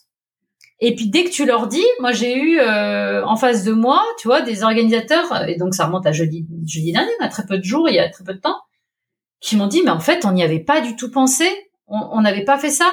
J'en ai un qui m'a rappelé, et ça m'a fait rire, il m'a rappelé euh, deux jours après en me disant, putain, j'avais le sentiment qu'on en avait assez. J'ai refait les comptes, mais non, mais t'as raison, il y en a pas assez sur mon parcours. Alors qu'en fait, c'est pas compliqué. Euh, la prochaine édition, je règle ça. On peut ouvrir. Il y a un endroit qu'on peut ouvrir qui est juste à 10 mètres. On va l'ouvrir. Enfin, tu vois, c'est que des choses comme ça. Euh, donc, euh, je me dis que je vais essayer de travailler avec, pas que moi, hein, avec des personnes qui, d'autres femmes et tout, qu'on mette en place un peu une charte de bonne conduite, si on veut dire, peut dire ça, quoi. qui pourrait se décliner à tous les organisateurs de courses finalement. Voilà, exactement, de leur dire, bah voilà, ça, ce serait l'idéal. C'est notre monde des bisounours. Maintenant, je suis pas non plus complètement idiote. Je sais que là, par exemple, les garderies sont souvent demandées par des filles. Mettre en place une garderie pour un UTMB 46 heures euh, trouver, euh, c'est pas forcément évident, évident. Euh, moi, la première, euh, enfin, je sais pas, mais euh, est-ce que moi, maman, j'aurais confié mon enfant d'un an à des illustres inconnus pendant 46 heures? Je suis pas sûre, de toute façon. Donc, tu vois, il y a, mais par contre, euh, il y a déjà plein, de, il y a des courses qui le font, donc c'est possible. Euh, la VVX a mis en place, tu vois, t'as une garderie pour les petits, t'as des activités pour les, ils prennent les ados aussi un bout de temps. Verbier a mis en place aussi une garderie. T'as plein d'endroits comme ça où t'as des garderies qui sont quelquefois même pas assez connues par le public. Donc, faut aussi communiquer, faut qu'ils apprennent à communiquer là-dessus. Et euh, pour les distances, pour euh, qui te demandent une matinée, une demi-journée ou peut-être même un peu plus, c'est tout à fait envisageable, ça c'est faisable. Et euh, et ça libérerait de la charge mentale qui permettrait d'être le petit truc en plus qui fait que euh, eh ben euh, une femme va se dire bon allez c'est bon j'y ai droit. Je suis attendue je peux y aller. Sans pression et avec euh, toute Bah, cette voilà. concentration sur la course sans avoir euh, à penser à ses à côté Tout à fait. Parce que, euh, bah déjà parce que c'est pas forcément simple. D'abord parce que, bah, évidemment, il y a, des femmes qui sont toutes seules avec leurs enfants. Ça, c'est une réalité. Euh, T'as aussi les femmes qui sont en couple et euh, dont le mari va courir et c'est pas toujours évident. Et je peux comprendre que euh, ça puisse ou créer des tensions s'il y en a un qui doit renoncer par rapport à l'autre. Euh, parce que j'imagine que si tu as la chance justement d'avoir trouvé un conjoint qui court et tout, c'est vrai que c'est vachement sympa de se dire que tu peux aller courir avec lui, enfin de faire la course ensemble, tu vois, de vivre un truc ensemble euh, et de pas être bloqué, de savoir que bah, ta, progéniture attend tranquillement, t'implique pas. Moi, j'ai pu faire tout ce que j'ai fait parce que je mettais en branle les grands-mères qui étaient absolument adorables, mais tout le monde n'a pas la chance d'avoir euh, deux grands-mères euh, disponibles. Donc voilà, c'est. Je pense qu'il y a moyen de faire plein de petites choses, c'est plein de petites actions.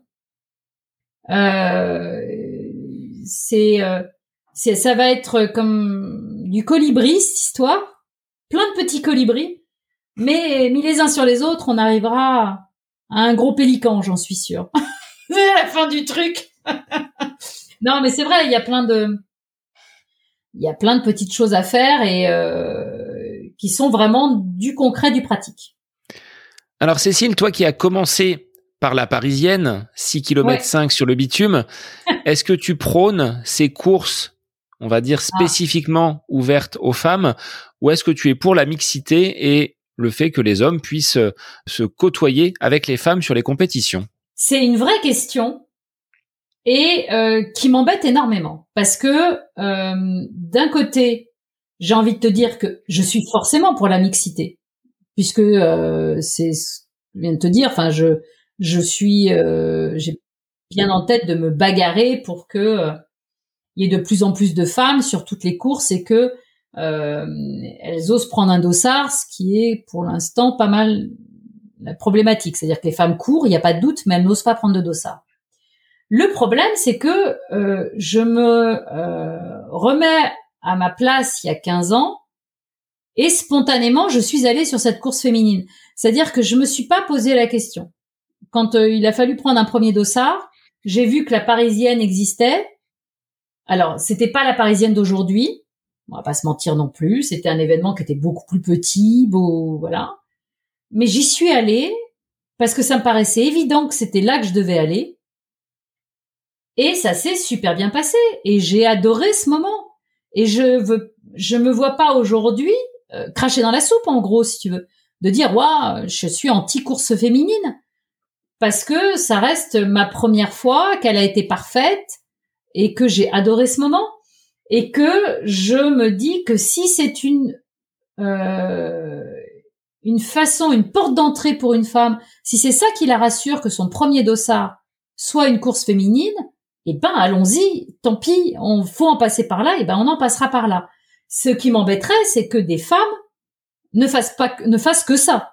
Oui, si de, tu me dis que, euh, enfin euh, voilà, ça, ça me pose un problème. Si je rencontre une femme qui me dit, moi, je ne cours que des courses féminines, ça me pose un souci, c'est évident. Mais euh, mais ça me gêne pas. Si on a quelques courses féminines en France, tu vois, s'il nous en reste quelques-unes, et pas forcément pour le cancer du sein parce que voilà, c'est pas gênant. Euh, je suis presque un peu plus embêtée euh, de voir des courses féminines qui s'incrustent sur d'autres événements. Et là, je vais donner euh, des noms. Je suis plus embêtée aujourd'hui de format féminin sur la Maxi Race ou sur les Templiers que la parisienne. Tu vois ce que je veux dire? Moi, je considère, euh, je dis toujours ça, mais pour moi, la parisienne, puis en plus, je la, je la vis, il se trouve que j'y retourne régulièrement et tout, donc euh, c'est euh, c'est une pyjama partie avec des copines. tu vois, c'est un truc. Ça dure pas beaucoup de kilomètres. Euh, tu cours. Euh, maintenant, ils ont un 10, donc on va dire tu cours, tu cours une heure, une heure et quart. c'est voilà, c'est une espèce de de bouffer rose, barba papa. tu fais le truc jusqu'au bout. tu mets un diadème, tu te mets des fleurs dans les cheveux. voilà, tu fais le truc. Ça m'embête plus quand ça vient de courses qui existent et qui offrent des formats courts déjà mixtes. Tu vois, enfin. Tu dis pourquoi euh, scinder et ouvrir spécifiquement aux femmes une course sur un format qui existe déjà, ouvert à tout le monde à côté? Ouais, j'aime moins ça. Je suis plus embêtée. C'est un peu bizarre ce que je suis en train de dire. Hein. Je pense qu'il y en a certains qui vont se dire mais mets-toi d'accord avec toi-même, c'est pas très logique. Mais tu vois, ça m'embête vraiment plus que euh, le message pour moi est différent viens sur la maxi race et fais la course des filles, ça m'embête un peu. Bon, apparemment, elle est super. Hein, je l'ai jamais faite, hein, mais euh, j'ai des copines qui le trouvent super. Le parcours est très bien, tout ce que tu veux. C'est pas le problème. Ça le, je, j'aime moins le message. Alors que euh, le message de la Parisienne. D'ailleurs, et bon pour la petite histoire, il se trouve que j'ai euh, j'ai collaboré avec la Parisienne. C'est-à-dire que la relation a été telle que j'ai fini par collaborer avec eux. Et euh, j'ai fait de la création de contenu, comme on dit, c'est-à-dire que j'ai écrit le petit livret qui était remis à toutes les coureuses dans le sac que tu euh, que tu recevais euh, quand tu allais chercher ton dossard. Et j'avais accepté ce contrat à la condition que tout le livret, en fait, soit axé sur votre la parisienne, c'est votre première course, mais ça ne doit pas être la dernière, et la prochaine doit être une course mixte. Et euh, l'organisation l'avait tout à fait accepté. Parce que faut pas oublier non plus euh, le, bon, l'histoire qu'il y a derrière la Parisienne, qui est, euh, qui est finalement assez peu connue, mais euh, qui est la volonté d'un homme qui organisait le marathon de Paris avant que ce soit ESSO et tout, et qui ne comprenait pas pourquoi il n'y avait pas de femmes, et qui avait vu qu'aux États-Unis, Catherine Switzer avait organisé un circuit de course féminine. Tu vois, même Catherine Switzer a compris qu'elle fallait en passer par là. Donc, euh, il s'est dit bon bah si ça marche là-bas, je vais faire la même chose en France. Mais il y avait voilà et, euh, et ça, ça me plaît bien. Maintenant qu'un événement voilà euh, qui existe déjà, qui a son image, qui me rajoute ça, ça m'embête un peu. Bon, mais euh, mais j'ai conscience que pour beaucoup de femmes et, euh, et je pense qu'il faut que les hommes en aient conscience. Bah, le, premier dossard, le, le, le patriarcat, le tout ce que tu veux, fait que euh, bah, elles, se sentent rassurées, quoi. Donc, euh, elles ont la trouille de finir dernière. Bah, là, sur la parisienne, elles savent que de toute façon, la dernière sera forcément une femme, si tu veux. Donc, par la force des choses. Et euh, ouais, c'est c'est franchement, l'ambiance est super sympa et tout, donc c'est vrai que je peux comprendre, tu vois, que ça plaise, quoi. Après, c'est assez marrant parce que j'ai testé des courses féminines à l'étranger aussi pour aller voir comment ça se passait. Et, euh, et ça a été très drôle parce que je suis allée faire la course féminine à, New York, qui est organisée par la même association que le marathon de New York, qui organise des courses en fait quasiment tous les week-ends à New York. Hein. Tu peux prendre un dossard tous les week-ends. Et ils ont une course féminine qui existe depuis les années 70 qui rebelote, même histoire, a été créée parce que euh, eh ben ils, ils voulaient encourager les femmes à prendre des dossards et à faire qu'elles arrivent sur le marathon. C'est un 10K dans Central Park. Enfin, tu pars sur l'avenue et tu fais la, boucle dans Central Park. Et ma grosse surprise, c'est que euh, je pensais que ce serait comme les courses féminines en France, tu sais, où justement les filles mettent des diadèmes et des fleurs et des machins. Cette pyjama party dont tu parlais tout à l'heure. C'est ça, quoi en mode, en, mode girly euh, à fond les ballons. Et ben pas du tout. Les filles sont là pour courir. Il y a une ambiance, mais un truc de fou furieux. Euh, il y a un esprit de compétition, c'est-à-dire ça, ça, ça transpire la, la, compétition, en sachant qu'il y a des filles qui finissent en une trente le 10 km. C'est pas le problème. Elles sont là pour courir. Elles sont pas là pour faire, euh, tu vois? Euh, c'est vachement rigolo. Ah, c'est vraiment deux salles, deux ambiances. Hein. Mais c'est vachement sympa aussi. Et euh, c'était très drôle parce que euh, moi j'avais mis une jupette, euh, j'avais mis des trucs roses et tout.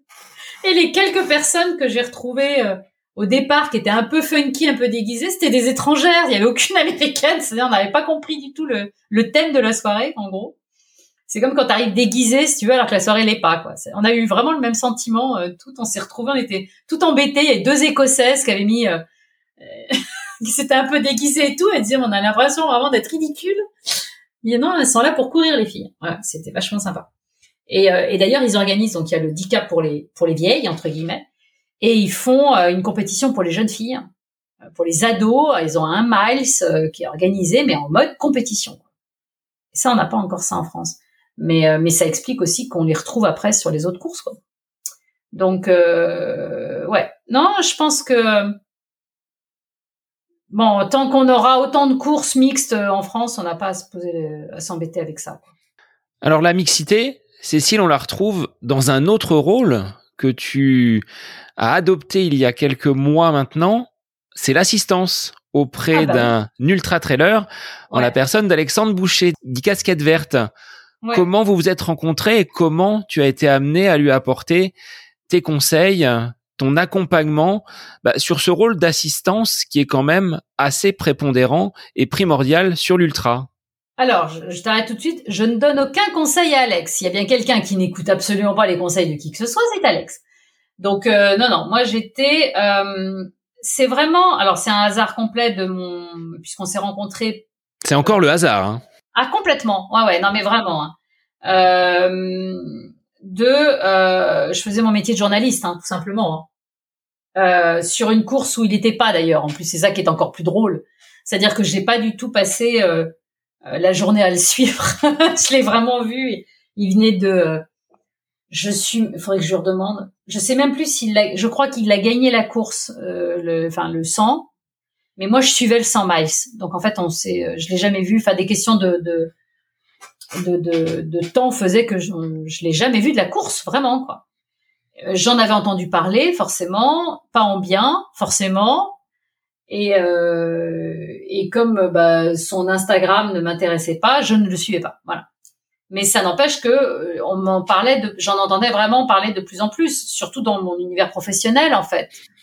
Et, euh, et voilà. Et le hasard a fait qu'on s'est croisés sur un parking. Euh,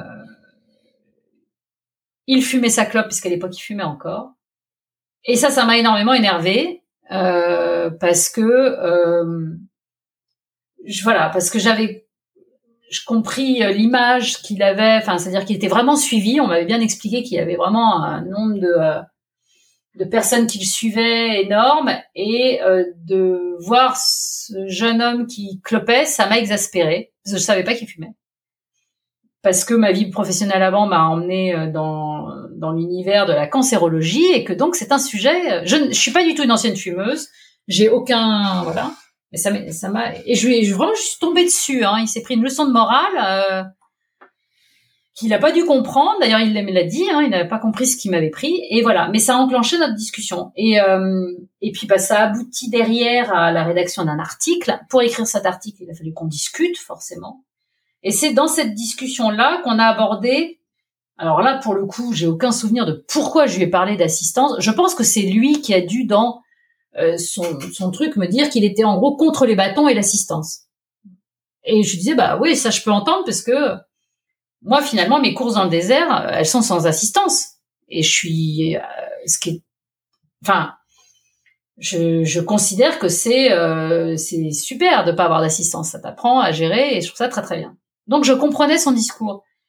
Mais là c'est moi qui finis par lui dire mais attends mais même sur l'UTMB t'as pas d'assistance parce que je, il avait dû me dire qu'il allait à l'UTMB. Il me dit bah oui oui je me débrouille. Je dis bah t'es complètement con ou quoi? Enfin ça n'a pas de sens parce que là pour le coup tu te tires vraiment une balle par rapport aux autres. tu vois, enfin, il y a des courses où je pense que bon, la différence. Et, euh, et, puis bah on gratte un peu le sujet. Il me dit qu'il a pas envie d'impliquer euh, ses proches, de leur imposer ça. Euh, il a pas, enfin, ce que je peux entendre. Euh, au, sein de toute façon chez Salomon, bah il est pas élite, enfin donc il n'a pas le staff Salomon à disposition et tout. Et, euh, il, et il me dit, j'ai pas envie d'embarquer des amis ou des machins, de me retrouver redevable de trucs, de dire tu les embarques. Et c'est comme ça que je lui ai proposé, puisque par contre j'avais déjà fait plusieurs assistances, c'est-à-dire c'est quand même quelque chose que je vais pas dire que je maîtrisais, c'est un grand mot, mais enfin celle de l'UTMB j'en ai fait plusieurs. Je savais où je foutais les pieds surtout. Et, euh, et j'ai fait des assistances surtout euh, de personnes euh, qui partent pour 40 heures, hein, donc les deux nuits dehors sur l'UTMB et tout, je savais ce que c'était. Et je lui dis, mais ça, par contre, euh, dans ce cas-là, je te propose, voilà, une assistance. Je sais où je vais, t'as pas de stress à avoir. Euh, tu ne me dois rien puisque moi, je suis présente à l'UTMB pour mon travail. Donc, euh, de toute façon, je serai à Chamonix. Je ferai forcément le tour de la course, donc autant que je serve à quelque chose. Et, euh, et puis voilà. Et puis j'écris un article derrière. Donc c'est donnant donnant. Tu ne me dois rien puisque entre guillemets, tu m'as utilisé, je t'ai utilisé, tout va très bien.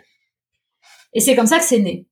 Et, euh, j'étais vraiment, euh, mais vraiment pour moi c'était un one shot quoi.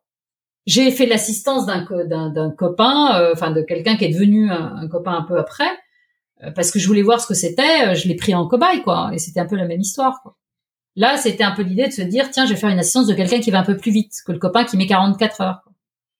Et puis et puis bah ça s'est bien passé. Voilà.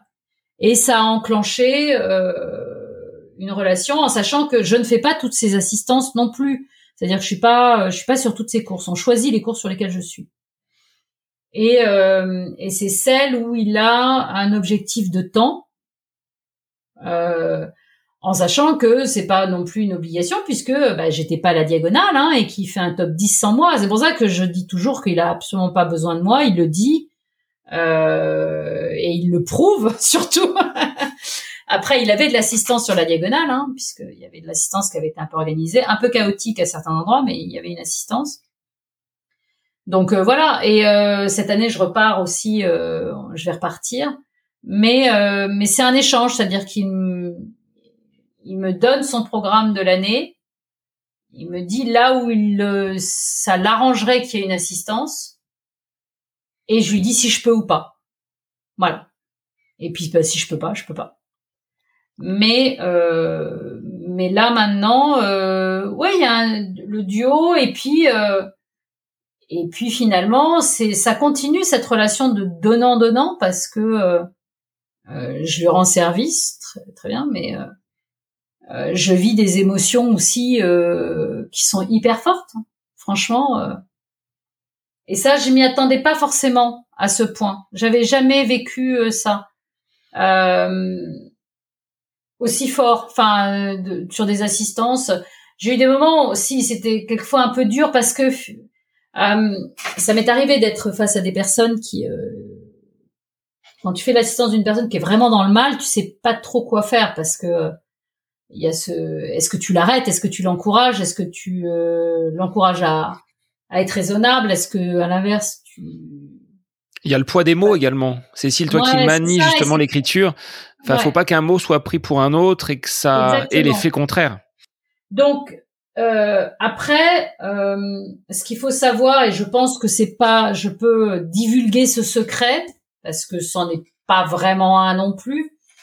Mais euh, par exemple, pour l'UTMB en 2023, je n'étais pas seule. Je suis seule pour l'assistance, puisque ceux qui connaissent l'organisation de l'UTMB savent qu'il n'y a le droit qu'à une seule personne euh, à l'intérieur des ravitaillements. Mais, euh, mais Charlotte, sa petite amie, que euh, maintenant euh, tout le monde connaît indirectement, au moins de dos sur les photos euh, qu'ils publient tous les deux sur leurs réseaux sociaux, Charlotte était là, à l'entrée et à la sortie du ravitaillement. Donc le coaching mental, c'est Charlotte qui s'en occupe. Et moi, je m'occupe du coaching, euh, entre guillemets, enfin pas du coaching, je m'occupe de l'assistance euh, voilà. Mais euh, mais je ne m'implique pas, c'est-à-dire je suis pas Alix. On va donner des noms, hein. Je suis pas du tout par le col. non, je me vois pas du tout faire ça. Je pense que ça le surprendrait énormément. Après, je me demanderais ce qu'il me prend. Non, on n'a pas ce type. Euh, en tous les cas, c'est pas ses attentes. Et, euh, et je serais pas à ma place et très embêtée si c'était ça. Euh, que euh, Charlotte, Alex, à la sortie, le reboost et euh, ça, oui, il y a, enfin, ils se débrouillent, c'est entre eux. Mais euh, moi, je le me vois pas le faire. Je suis vraiment sur une assistance purement matérielle. Après, bon, bah, j'imagine que ça aide aussi de savoir que, bon, voilà, t'as quelqu'un qui est là, qui, qui sera là pour te pour te faciliter. Je pense que sur une Lyon Saint-Élion, euh, c'est ça fait vraiment ça fait la différence sur le retour euh, parce qu'on a vraiment fait une assistance. Euh, enfin, on a vu les temps, c'est hallucinant même. Je, heureusement qu'on était filmé. Enfin, voilà. Bon bah ça, de toute façon, rien ne remplacera une assistance. on va pas se mentir hein, entre quelqu'un qui c'est pour ça qu'il n'y a pas d'égalité, tu vois, c'est ce que je te disais, hein, entre lui qui repart euh, en, 17 secondes, parce qu'en 17 secondes, on a enlevé il a acheté ses flasques, je lui ai remis ses flasques, il est reparti. Euh, et l'autre personne qui va devoir s'arrêter au ravitaillement, sortir ses flasques, dévisser ses flasques, euh, machin. Bah, voilà, tu veux même en allant le plus vite possible. voilà, il y a une inégalité. Donc ça, c'est vrai que c'est un, c'est un, c'est une force de pouvoir avoir quelqu'un qui, euh, qui est là, de pouvoir euh, bon tu vois il y a des trucs comme ça, je lui fais cure du riz maintenant, ce qui nous fait beaucoup rire euh, parce qu'il m'a demandé d'essayer donc on, avait fait les tests sur l'Ultra 01, je l'ai refait sur l'UTMB. Bon bah voilà, il digère plus le riz que, que des pâtes. Bon bah c'est c'est c'est pratique d'avoir ce genre de choses. Maintenant voilà, tu vois, il a fait la diagonale, un top 10. J'étais pas là pour lui faire cure du riz. Hein. Donc, euh, il, a, des capacités, le petit, sans moi. Alors, tu disais avoir euh, vécu pas mal d'émotions, que ce soit du côté de cette assistance, dans tout ce que tu as traversé comme course à travers le monde. Si tu devais en retenir qu'une seule, ce serait laquelle? Est-ce que c'est cette euh, première course, la parisienne, ce premier marathon? Est-ce que elle est à venir? Elle n'est peut-être pas encore arrivée cette cette plus belle course? C'est pas évident parce que euh, parce que d'abord parce qu'il y en a plusieurs, je pense, parce que je me suis construite sur euh, je me suis construite sur ces émotions là parce que euh, parce qu'il y aura des des choses des émotions positives, c'est-à-dire que que, que j'ai pu vivre, mais des choses qui sont assez paradoxales, c'est-à-dire que par exemple mon mon meilleur temps sur marathon n'est pas un bon souvenir. C'est vraiment pas une, une course que j'ai aimée. Alors que tu vois, alors que c'est la mon meilleur temps sur marathon, euh, bah finalement euh, j'ai pas aimé cette course. Donc ça c'est enfin c'est assez particulier. J'ai euh, j'ai des souvenirs Bon, il y a, y a surtout des, des, émotions. Ça a été de paysages, ça a été de, de, de, de, lieux complètement improbables. Enfin, faut quand même euh, euh se dire, euh, j'ai quand même fait des choses qui sont complètement dingues. Mais, euh, mais par exemple, j'ai eu des émotions plus, euh, tu vois, spontanément. Une de mes plus grosses émotions récemment, c'est un échec, tu vois. C'est ça qui est assez bizarre. Euh, mais euh, j'étais à Oman sur l'UTMB, le bail UTMB qui a existé deux ans. J'ai fait la première édition, qui était hyper dur. C'était un enfer ce truc. Et je courais après les barrières horaires, mais vraiment, c'est-à-dire que je passais les ravitaux et j'étais à trois minutes, quoi. Et tout d'un coup, euh, j'étais dans un paysage, mais d'une beauté hallucinante. Le soleil était en train de se lever. J'avais Renaud Capuçon dans les oreilles. le violon de Renaud Capuçon dans les oreilles. Et j'ai, et là, je me suis dit, mais arrête. Arrête ça. Et je me suis arrêtée. Je me suis assise et j'ai regardé le soleil se lever en écoutant. Et c'est un souvenir, mais de dingue, de trucs, me dire, mais mon Dieu, ce sport m'aura fait vivre des choses complètement folle. Je suis là dans ce désert de, de, de, de pierres.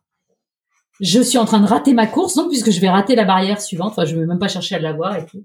Et pourtant, c'est un souvenir de fou.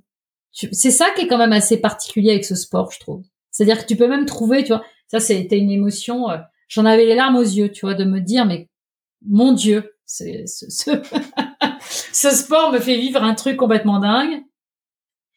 Et euh, et un de mes souvenirs euh, les plus forts, euh, c'est l'Égypte. C'est très con ce que je vais raconter parce que j'ai pas d'esprit de compétition, forcément. Contre moi-même, ça m'arrive, mais euh, contre les autres, jamais. Je l'ai eu qu'une fois et je l'ai eu sur cette course. Voilà. Et euh, je me suis bagarrée pour la quatrième place. Donc, ce qui donne une idée quand même, c'est vraiment le truc complètement débile. Hein. Mais euh, c'était la seule place, donc première de ma catégorie quand même, parce que du coup, je suis repartie avec mon premier catégorie. Et je me suis mais bagarrée, mais d'une force, mais truc de dingo. Hein. Euh, pour et, et l'étape longue, on terminait par l'étape longue et ça a été un souvenir parce que j'ai vraiment eu le sentiment là que je poussais, le, je vivais quelque chose de vraiment ultra intense dans un lieu absolument dingue puisque c'était quand même le désert blanc en Égypte, donc euh, vivre tout ça en même temps. Et cette ligne d'arrivée est une des, c'est une des seules où je pleure parce que je pleure jamais, enfin je pleure pas sur la ligne d'arrivée. Euh, là, il y a eu ouais les vannes qui se sont ouvertes et le sentiment de je sais pas, d'espèce de devoir accompli complètement débile. Hein. Quatrième, fallait quand même se, c'est original d'aller se battre pour la quatrième place. Mais euh, mais ouais, j'étais, euh, il y avait tout. Je sais pas pourquoi, hein, mais euh, j'étais fière. Puis après, c'est vrai qu'il y avait tout puisque derrière il me restait encore l'Antarctique à valider avec eux, mais l'Antarctique était, je savais, c'était pas du tout le même stress. Enfin, c'était, c'est un format très particulier l'Antarctique et je savais, je, savais que je serais finisher, donc je savais que j'étais au bout de ce projet complètement fou, d'une année complètement dingue. Il y a tout qui est sorti en fait là, à ce moment-là. ça, ouais, ouais, j'ai quand même pas mal de chance. Quel conseil, Cécile, tu pourrais donner? Là, ça fait écho à ton à ton ouvrage, hein, le marathon, passer la ligne d'arrivée. Bah, justement, pour passer cette ligne d'arrivée, que l'on réalise un défi sur euh, marathon, sur un ultra, sur euh, tout type de course. Hein, Peut-être que des auditeurs vont accrocher leur premier dossard en 2024. Quels seraient tes conseils? Euh, Déjà parce que, alors, euh, le, les personnes qui me suivent, enfin beaucoup de personnes qui me suivent ont le sentiment, et c'est de ma faute, euh, que euh, que j'y vais beaucoup au talent et que je prépare pas mes trucs. Alors aujourd'hui, oui, depuis quelques années, je suis beaucoup plus au talent, ouais. Mais pas au début, c'est pas vrai j'ai faut arrêter. Euh, c'est J'en ai fait des fractionnés, du seuil et du machin, et je suis allée sur piste et euh, j'en ai chié. J'étais à quatre fois par semaine et j'ai fait des sorties longues et j'ai fait ce qu'il fallait. Il y a un moment, il faut, euh, faut quand même être prêt parce que ça doit rester un bon souvenir, tout ça. Et, euh, et pour que ce soit un bon souvenir, faut être préparé un minimum. Donc, faut pas prendre ça à la légère. Euh, et ça fait partie du truc, c'est le chemin qui vous amène à. Mais ce chemin est, est, important à mener à bout, je pense, et euh, fait vraiment partie du, du, du, du paquet, quoi. Et euh, faut pas hésiter à aller voir les. Enfin, je dis souvent ça aux femmes aussi, quoi. Aller dans les clubs pour apprendre à courir et tout. C'est ouvert aux débutants les clubs. Faut arrêter de s'imaginer que il y a que des mecs qui courent le marathon en 2h20 dans les clubs d'athlètes, c'est pas vrai. Il y a de toute façon des groupes pour débutants et tout, ça s'apprend. C'est euh, ça fera euh, aller aller en club, ça fera pas forcément de vous un champion de course à pied qui finira aux Jeux Olympiques, mais au moins ça fera quelqu'un euh, qui qui saura à peu près structurer sa semaine, organiser et se préparer et bien vivre après ces défis qui se lanceront. Prendre un dossard aussi assez vite, je pense que c'est pas mal moi, j'admire ceux qui sont capables d'aller courir trois fois par semaine sans objectif, parce que, bah, parce que voilà, je me, mes, mes, mes dernières années ont prouvé que bah, j'en étais vraiment pas capable. Moi, si j'ai pas euh, un objectif en tête, euh, un, minimum, j'ai du mal à me motiver. Et euh, parce que ça fait partie du lot aussi, je trouve, d'aller chercher un dossard. Je trouve ça toujours intéressant. rester quand même raisonnable, c'est-à-dire que c'est pas parce que moi j'ai fait des trucs euh, et parce que oui, je l'ai finalement ça s'est bien passé. Euh, je sais que c'est la mode aujourd'hui, que euh, les gens ont l'impression qu'on a un peu trop pas vulgarisé, mais peut-être un petit peu banalisé les ces épreuves longue distance. je, je, suis fatiguée, hein. mais on a trop banalisé l'ultra et ça, je trouve ça vraiment dommage. un ultra, ça se respecte énormément et euh, et ça doit être un cheminement et que on doit aller euh, on, doit suivre un, une progression logique. Il faut que ce soit un minimum structuré. Euh, d'abord parce que euh, moi j'ai aussi vu des gens. Alors oui tu peux monter peut-être très vite sur ultra. Tu peux peut-être même le finir. Mais j'ai vu beaucoup de personnes aussi se fracasser et mettre un temps fou à se remettre derrière. Donc je vois pas où est l'intérêt. Euh, le sport, c'est pour la. Normalement, c'est un bienfait pour ta santé, ce qui veut dire que tu ne dois pas être chez le médecin et chez le kiné tous les 15 jours, voire même trois fois par semaine, parce que là, ça veut dire qu'il y a un problème. Euh, faut pas oublier ça, c'est logique. Donc euh, voilà, faut faire attention. Maintenant, il faut pas forcément tomber dans tout doit être euh, axé autour de la course à pied. Il faut pas non plus te priver de tout pour que euh, machin. J'ai quand même vu quelquefois passer des messages, mais euh, je, réalise, tu sais, du mode. mon frère se marie ce week-end, j'ai un marathon dans trois semaines. Est-ce que vous croyez que je peux quand même prendre une coupe de champagne? Oui, tu vas pouvoir prendre une coupe de champagne pour le mariage de ton frère, je pense. Oui, c'est dans trois semaines. Temps mort là, on va calme-toi quand même. Hein. Donc voilà, il faut, il faut quand même remettre les choses à leur place. Mais tu vois ce que je veux dire Enfin, c'est. Euh... Mais ouais, non, non, moi, j'ai, je veux pas que les gens s'imaginent euh, que tout a été aussi facile pour moi. Quoi, j'en ai vraiment. Euh, je me suis entraînée, j'ai été, j'étais super sérieuse au départ, quoi. Donc euh, et et j'aurais dû continuer à l'être. ça aurait été pas plus mal, je pense. je serais pas autant en galère aujourd'hui si j'avais ce courage. Non, mais bon, je plaisante. Hein, c'était c'était mon cheminement, mais euh, mais non, non, qui se prépare, qui n'hésite pas à poser des questions, qui n'hésite pas à s'entourer aussi euh, de bonnes personnes. S'il y a un club, c'est compliqué pour eux, il y a des coachs, euh, voilà. Euh, si le coach, le premier coach qu'on contacte, ça se passe mal, et eh ben on en trouve un deuxième, on le remplace, c'est pas un souci, t'as le droit de pas, voilà. Mais euh, mais faire ça de façon un minimum sérieuse, quoi et réfléchir, tu vois, à comment euh, euh, faut sortir le planning, faut voir ce qui est gérable, ce qui est faisable, faut pas non plus que ça t'empoisonne la vie. Faut que ce soit, ça reste un plaisir. Donc, euh, il faut te donner les euh, les conditions pour que ça reste un plaisir.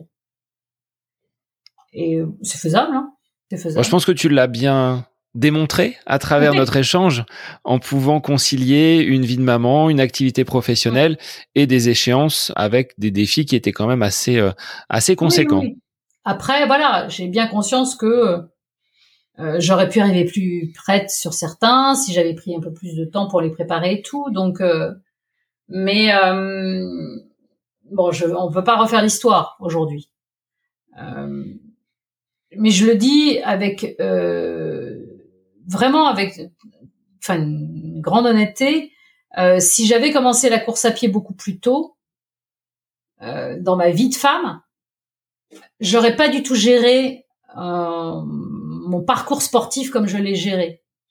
Euh, là, j'avais euh, j'avais ce côté, euh, je suis, je commence un peu tard, et donc j'ai eu un sentiment de boulimie. Enfin, tu vois, il fallait que je fasse parce que parce qu'en plus bon j'ai il se trouve que j'ai voilà j'ai des soucis de santé qui font que je savais qu'il y avait il y avait une espèce de, de, de, de deadline qui était réelle et qui s'est confirmée en plus histoire de bien voilà donc j'avais il fallait que je fasse un maximum vite parce que je savais que ça allait s'arrêter et euh, mais si j'avais commencé à 20 ans euh, j'aurais été beaucoup plus raisonnable beaucoup plus dans la progression euh, j'aurais, euh, ah, c'est une évidence, une évidence.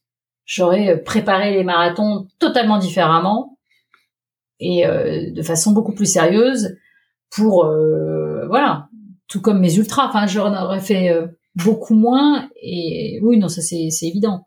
Je, tu vois, je veux, je fais pas du prosélytisme hein, pour ma, ma, ma, ma paroisse. Hein, c'est pas parce que euh, je l'ai fait, que je suis en mode euh, non mais si allez-y, euh, faites 8 ultras par an, c'est facile, j'y arrive. non non. Je... Mais demandez au Guinness avant pour pouvoir avoir le record. Ouais, c'est ça exactement. non non, je l'ai fait en 2012, mais je me suis grillé la thyroïde les enfants, donc tu vois non. ouais, je l'ai fait, mais bon, est-ce que c'était bien intelligent, c'est autre chose. Alors pour conclure notre échange, Cécile, j'avais une dernière question qui est l'instant à côté de mes pompes qu'est-ce que tu aimes faire quand tu n'es pas en train d'écrire ou de courir? On ne va pas parler de course à pied que ce soit dans ta pratique sportive ou dans quelconque écriture professionnelle. Qu'est-ce que tu aimes faire? Ce que j'aime faire, je vais au cinéma. Et, euh, et attention, je vais au cinéma. L'avantage, c'est que euh, j'y vais à des horaires bien décalés et je suis toujours au premier rang. Généralement, il y a personne et j'ai l'impression d'avoir privatisé la salle. J'ai l'impression d'avoir une salle de ciné pour moi. Euh, c'est ma, c'est mon, ouais, deuxième, ma deuxième activité, c'est le cinéma. J'y vais pas autant que je voudrais. Euh, J'habite donc dans le Bourbonnais. Je n'ai donc pas accès à toutes les salles d'arrêt d'essai parisiennes, qui est un grand regret. Euh, mais c'est comme ça, donc je fais, euh, je fais avec ce que j'ai. Mais euh, c'est c'est vraiment le truc que je fais le, plus en activité, voilà. Après, je considère que quand je lis un livre, presque c'est c'est terrible à dire, mais ça relève un peu de mon activité professionnelle aussi. D'abord parce que je lis tellement de livres pour faire des fiches professionnelles que voilà. Non, le ciné, c'est vraiment un de mes de mes grandes passions. Alors, si les auditeurs veulent te contacter, veulent te retrouver, ont peut-être des questions à te poser, par quel moyen on peut te retrouver? Ah bah facilement, je suis sur les réseaux sociaux euh, de base, sur Facebook comme toute boomer qui se respecte, et euh, Instagram. Euh, c'est tout, hein, par contre. Hein, N'allez pas me chercher sur TikTok, Snapchat ou je sais pas quoi. Là, non, en moment, ça s'est arrêté. Non, non, j'ai un, j'ai un site aussi, Run Fit and Fun, qui est mon blog en fait. Et euh, si vous avez euh, le, voilà, le petit onglet contact, hein, ça arrive sur mon mail perso direct, donc euh, faut pas hésiter. Mais sinon, oui, il y a les réseaux sociaux. Alors, je dis souvent que euh, faut pas hésiter à me relancer si jamais j'ai raté une question. Si vous voyez que je, normalement, j'essaye vraiment de répondre aux gens. Euh, et, si je ne réponds pas, c'est que j'ai vraiment pas vu votre message, c'est qu'il n'y a pas eu de bol et que c'est tombé un moment où il y a eu un, une petite vague de messages sur les MP qui fait que ça s'est un peu noyé dans la masse et je l'ai raté. Donc faut pas hésiter à me relancer. Je, je le vis très très bien. Euh, je suis pas du tout vexée. Je le dis souvent parce que euh, c'est le cas quand je fais les assistances d'Alex. Je, je, te laisse imaginer mon Instagram. Euh, voilà, c'est une boule à facettes tellement ça clignote. Donc je peux rater des trucs par moment. Mais il faut pas hésiter. J'essaye au maximum de répondre aux gens. Euh, dans, quand voilà, quand j'ai la réponse, évidemment, surtout.